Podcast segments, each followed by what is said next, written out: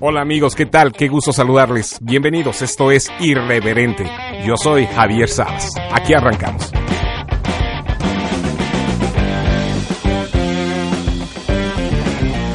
Indudablemente que este nuevo medio de poder llegar a ustedes, que es el podcast, me va a dar la oportunidad de platicar temas y cosas que a veces se quedan en el tintero, que a veces no podemos platicar en la radio, pero sin embargo son temas de mucho interés eh, general. No solamente en nuestra comunidad de Chicago, pero también a nivel nacional, aquí en los Estados Unidos y allende las fronteras. En México, en Centroamérica, en Sudamérica, donde vaya a llegar este podcast, le quiero mandar un saludo muy especial a usted y, con mucho cariño y mucho respeto trataremos de hacer algo entretenido para que usted, bueno, aprenda un poquito más de nuestra comunidad aquí en Chicago, pero también aprendamos qué es lo último en la cuestión migratoria, qué es lo último en nuestra batalla constante en contra de las políticas xenofóbicas del presidente Trump, pero también el liderazgo latino que tenemos en los Estados Unidos me parece que es un tema por demás fundamental que debemos de hablar, que debemos explorar y que debemos de hablarlo tal y como es, con la realidad, eh, con el sarcasmo, con la energía que se necesita, aunque a veces puede doler, aunque a veces puede ser no tan grato escucharlo, pero de eso se trata irreverente, de poder conectar con usted de una manera como si estuviéramos platicando en el autobús o en el tren o en el metro o donde usted se encuentra con sus amigos, tal vez en el café de la esquina.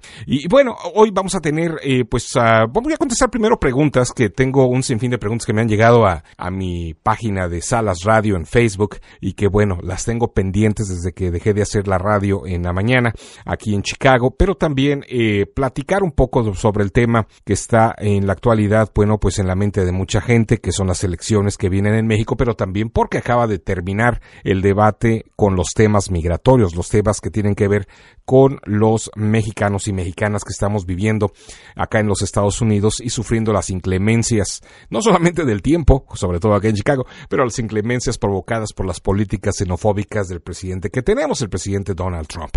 Así que bueno, aquí arrancamos. ¿Y qué le parece si vamos con la, con la primera parte que será la de preguntas? Siempre vamos a tratar de empezar con las preguntas, contestar lo que usted nos mande a través de Salas Radio, en nuestra página de Facebook o también a través de Twitter. En Twitter estoy en arroba Javier Salas. Así que bueno, vamos a la primera pregunta es Guillermina Vega.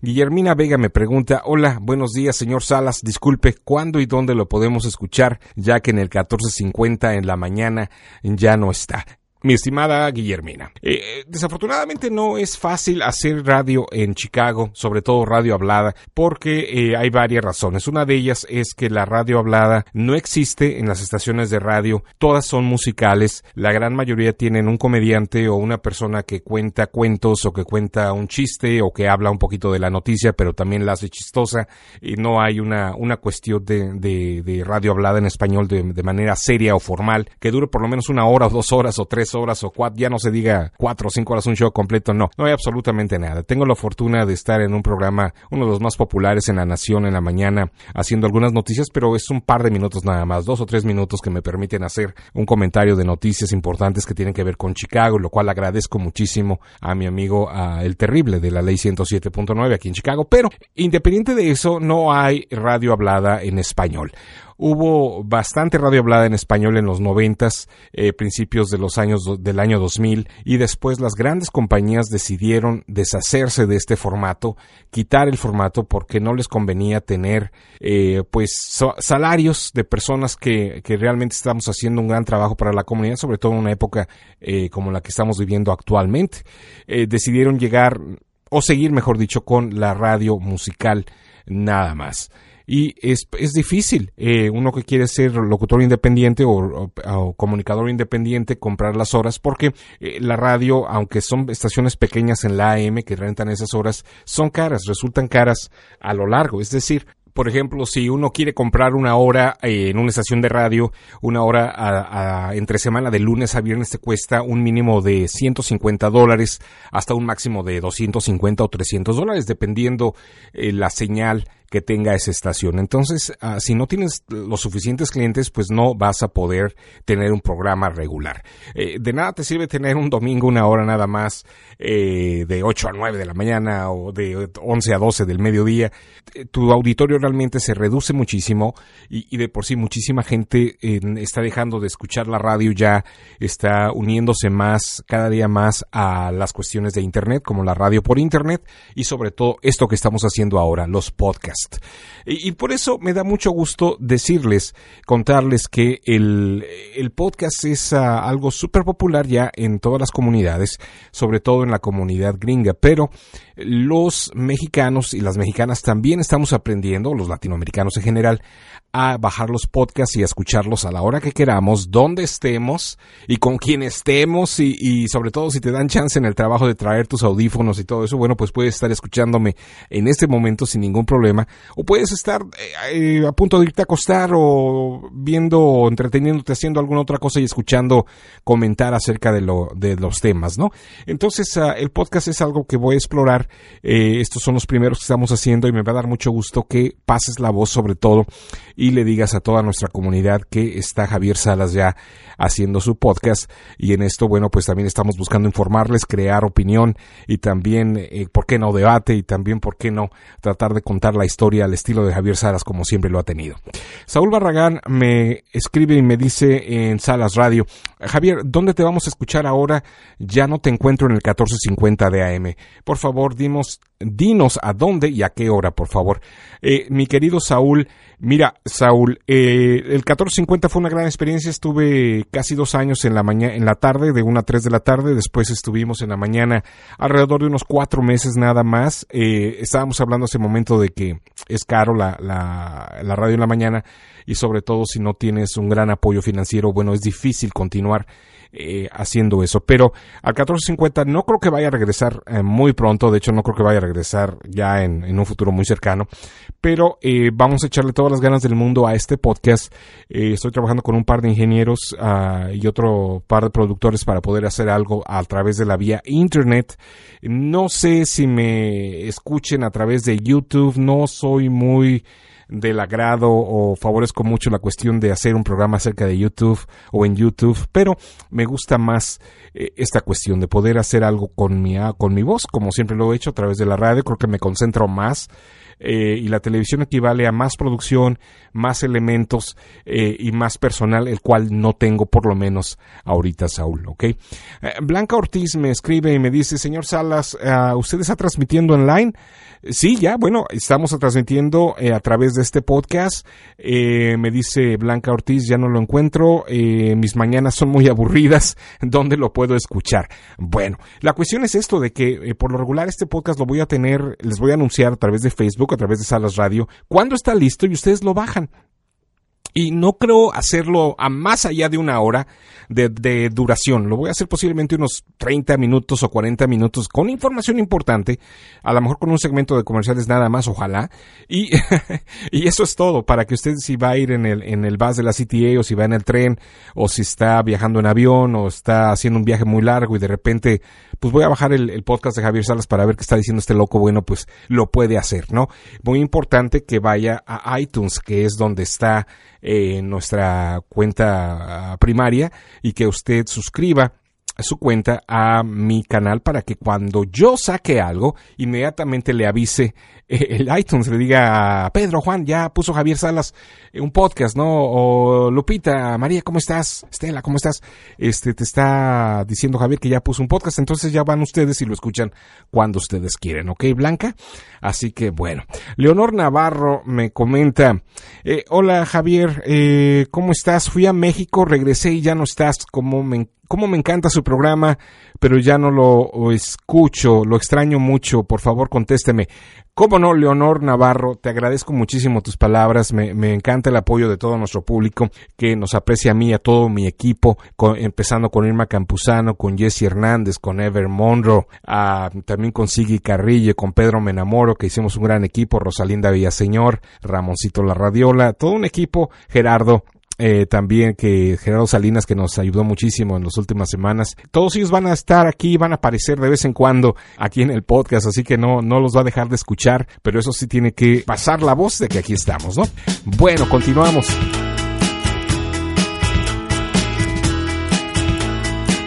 Bueno, y hoy voy a hablar de un tema muy importante. La semana pasada se dio a conocer dos casos de discriminación en contra de la comunidad latina.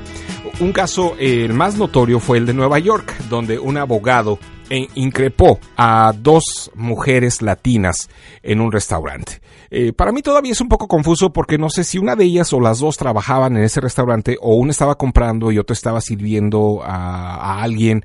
Pero independiente de eso, eso no importa. Lo que realmente eh, sobresale aquí es el odio, la discriminación, la xenofobia de este individuo que eh, reflejó y que afortunadamente quedó grabado en un video y que todos vimos y que tal vez muchos de nosotros repartimos a nuestros amigos, a nuestros, a nuestros familiares y que la verdad yo no me esperaba la reacción que hubo, eh, tanto en Nueva York como a nivel nacional. No solamente este señor acabó con su carrera prácticamente, pues por lo menos por los próximos 10 años, no creo que vaya a existir una oficina de abogados que quiera contratarle para representar a sus clientes, ni tampoco creo que él pueda recuperarse de tanto ataque que le hicieron en las redes sociales, eh, llamándolo lo que es realmente, un racista, un blanco supremacista que lamentablemente demostró eh, en esta ocasión pues lo que había sido ya por muchos meses o por años, porque no era la primera vez que atacaba a una persona de esa manera.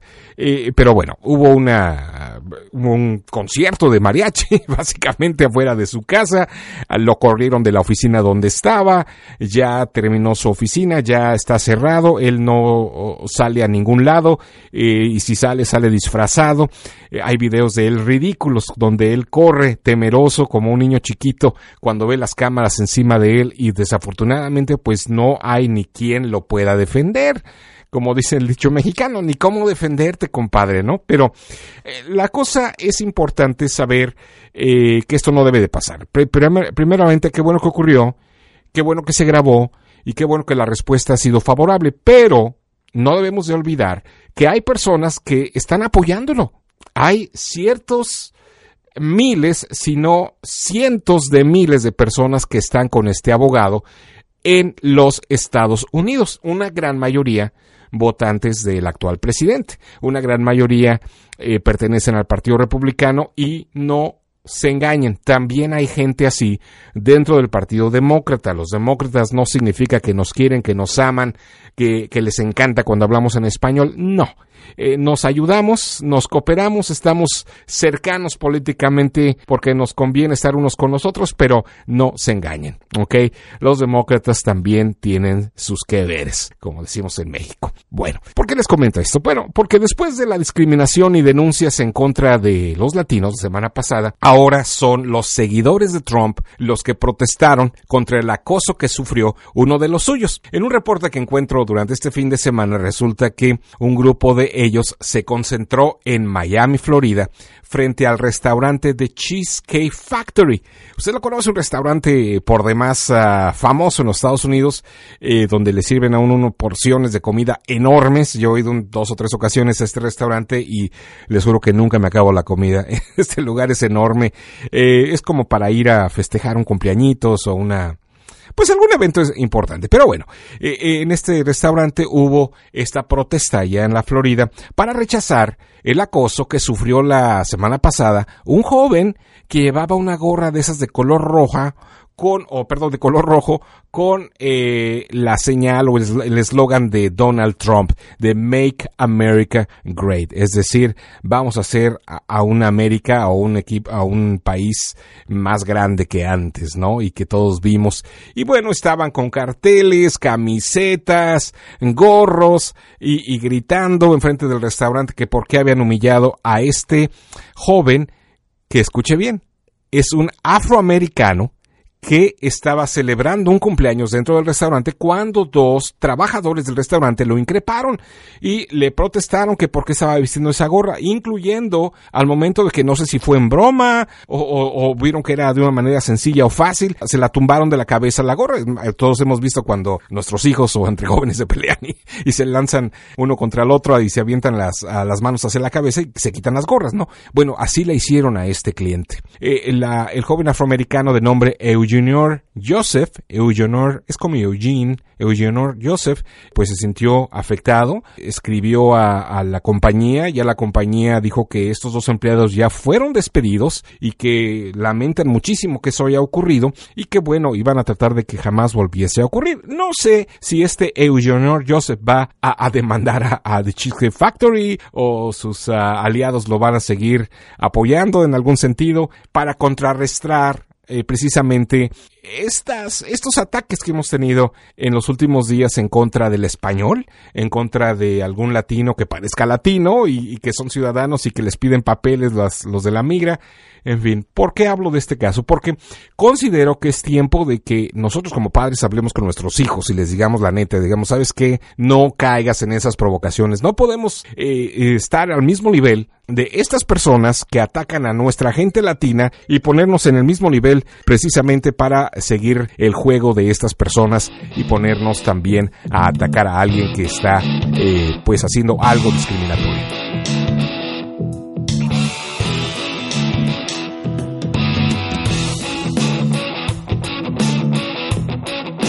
Bueno, yo quiero cerrar con un tema que me interesa mucho porque cuando somos inmigrantes y que hemos llegado, por ejemplo, la generación mía de haber llegado al finales de los años 80, nos encontramos con las estrellas del deporte como Michael Jordan aquí en Chicago. Eh, pero antes de Michael Jordan existió también juego de fútbol americano donde se convirtieron en campeones de la Liga Nacional de... Eh, créamelo, yo no sigo mucho de estos deportes, eh, sin embargo, era inevitable no enamorarse de los juegos de básquetbol cuando estaba Michael Jordan, Scottie Pippen, Dennis Rodman, eh, este trío infernal contra los equipos a los cuales la mayoría derrotaron y que eran fantásticas las jugadas. Pues eso es lo que más recordamos de la historia deportiva de Chicago. Sin embargo, ¿quién iba a decirlo? Que en aquella época donde el soccer pues nada más figuraba en la época del Mundial y a razón de que vamos a tener el Mundial ya en Rusia y que ya se está preparando pues todo para que el próximo mes empiecen los juegos. Bueno, pues quiero decirles un detalle muy padre que me encontré eh, pues hojeando una revista, un magazine